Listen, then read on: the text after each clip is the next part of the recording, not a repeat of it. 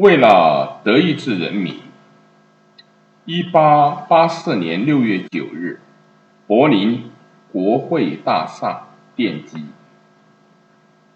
面对大雨啊，人们无计可施。除此之外，整个活动的组织近乎完美。国王广场已经变成了一个由软木和金箔搭建起来的露天马戏场。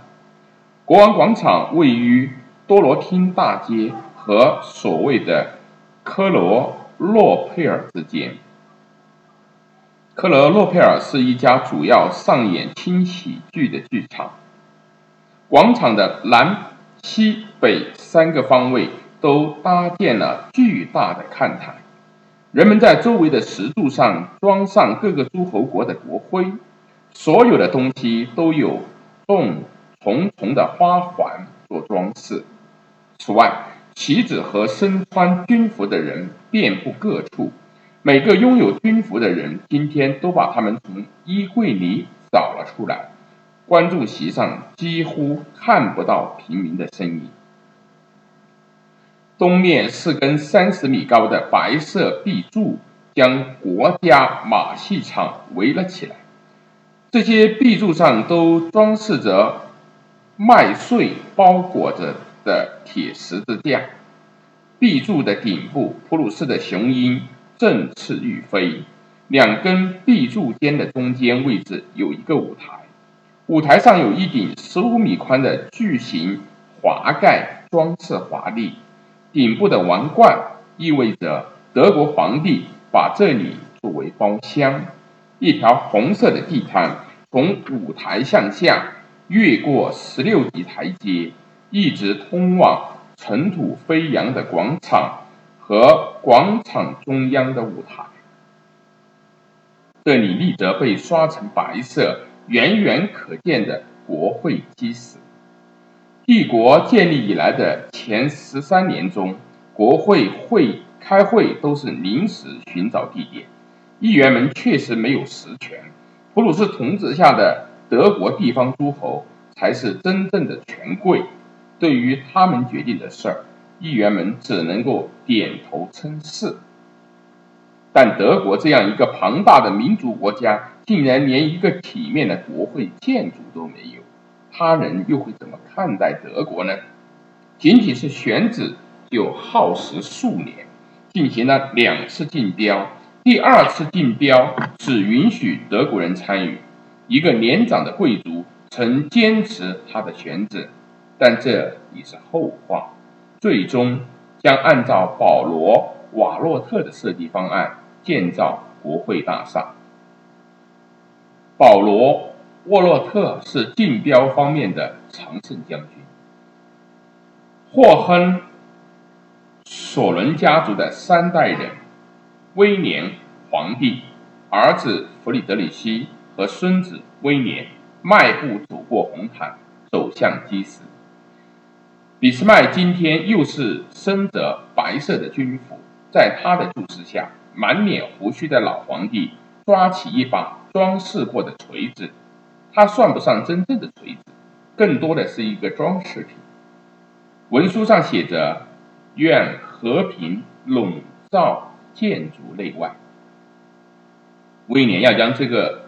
字锤刻在基石之上，他果断的下垂，不想锤子却一分为二的裂开。一九九一年六月二十日，同样是大雨肆虐。这一天呢，德国议会不得不将波恩曾经的一家水电厂当作临时开会之地，但是否将议会选址在这里？却是争论了几个小时的议题。几百人不顾大雨，在波恩市场广场上看到了会议的电视转播。几周以来，在一些高级官员的梅赛德斯轿车后备箱上贴着一张蓝白色的纸条，上面写着“就选波恩”。在过去的西德，人们依然希望一切照旧。联邦德国议会要在德国重新统一之后，再次搬入由保罗沃洛特设计的柏林国会大厦？莱茵河畔的波恩作为曾经的权宜之选，不早就能够更好的代表德国了吗？联合政府中的政客诺贝特布吕姆陈述自己的理由：柏林在未来十年中，也就是到了二零零一年，肯定会成为一个拥有八百万人口的城市，它会成为大西洋和乌拉尔河之间最大的大都会。在预料之后，他紧接着提出了一个问题：这样的城市还需要国会和政府？布里姆作为社会专家，准确表达了老联邦德国的政治见解。国家的首要任务是尽可能的平均分配财富，不足者多得，已有者保持。除此，还有其他吗？布里姆的党友沃尔夫冈·素伊布勒在同一场辩论中说道：“事关德国，为此。”他还受到了几个人的强烈抨击。这样的话，同他的整个发言一样，内容空洞，感情做作。真的事关德国吗？这样的表达让德国的中年人感到诧异。这样的口吻被认为是罔顾历史。内政部部长素伊布勒或许无意，但他确实要比社会政治家布吕姆更好的。把握住了未来十年的时代精神。今天确实是又一次事关德国，即便是以一种不同于一百五二十五年前的方式，今天的德国拥有什么样的历史地位，面临什么样的危险，在依然不确定的未来扮演什么样的角色的问题，必须要成为民主讨论的议题。没有什么是理所当然的。德国的问题再次成为一个开放的问题，却不再关乎国家，而是涉及意义。已经有人渐渐意识到，我们在过去五十年中创立的各种结构不会永远不变。那么，在未来，我们想要过什么样的生活呢？或许在这样的德国身后，隐藏着某种巨大的诱人的思想，足以让世界其他地方的人来到德国。创造自己的幸福，并且用他们才能丰富我们这些本地人，或许还能够让这些人再次待在外面。国会大厦奠基之时，我们的祖先还生活在波兰，他们那个时候就已经知道德国什么样的未来才富有吸引力，他们只想成为真正的德国人。今天是什么状况？德国是否引人向往？还是起决定性作用的，真的只是某些人认为的富裕水平。在一九九一年六月二十日的投票表决中，柏林国会大厦大楼仅以十八票的多数成为联邦德国的议会所在地。这很好的代表了处在历史和未来之间的开放德国。毫无疑问，这是一座专制时代的豪华建筑。但是今天，很多其他欧洲国家的民主政治家，不也同样安坐在封建时期和帝国时期的建筑里吗？历史的痕迹不可能如此轻易的抹去，但又为什么一定要这么做呢？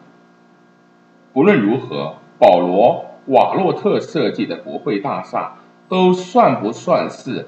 普鲁士和德意志帝国的代表建筑，代表建筑另有所属。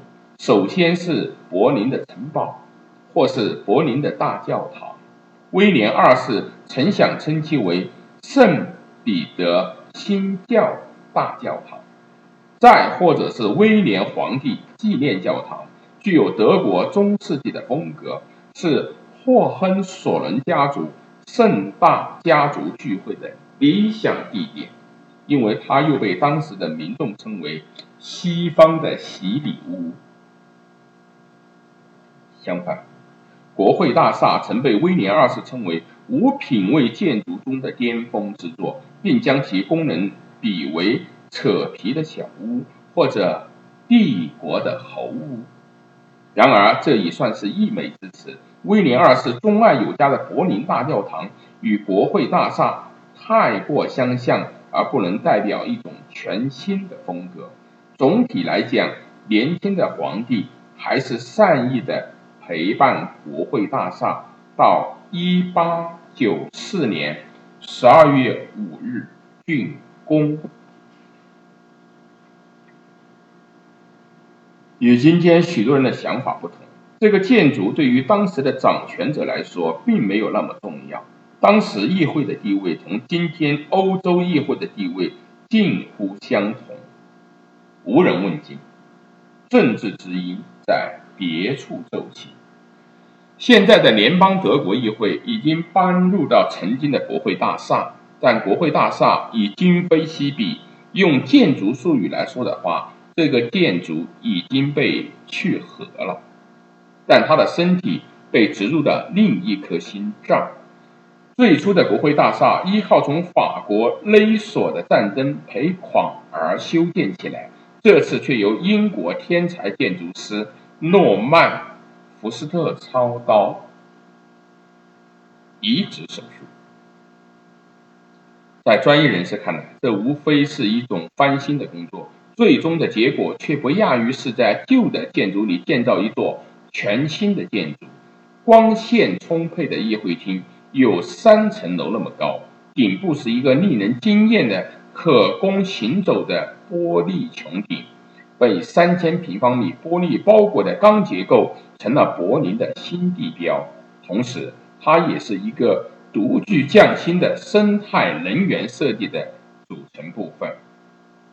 凭借这个设计，福斯特成功使一座安装了空调器的大楼与同等建筑相比，每年的二氧化碳的排放量只有后者的十分之一。但大家不要被建筑的外观所蒙蔽，这座1894年完工的建筑已是一个新旧的混合体。建筑正面宏伟异常，参照文艺复兴。和巴洛克时期的建筑风格，但在建筑里面隐藏的却是集中的供暖、电风扇、双层玻璃窗、独立通信系统和配备持续不断温水的完美的盥洗间。虽然建造者的品味是对历史负责，但他们也不愿将来对未来。而拒之门外。